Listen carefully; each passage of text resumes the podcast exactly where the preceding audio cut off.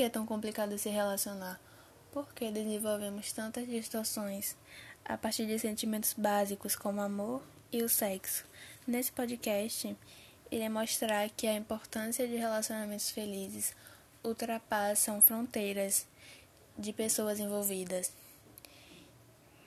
e vai além de uma realização pessoal, se tornando uma questão de suprema importância para um mundo melhor. Dedico esse podcast a todos os amantes, a todos aqueles que, através de erros e acertos, encontros e desencontros, se movem em direção ao amor.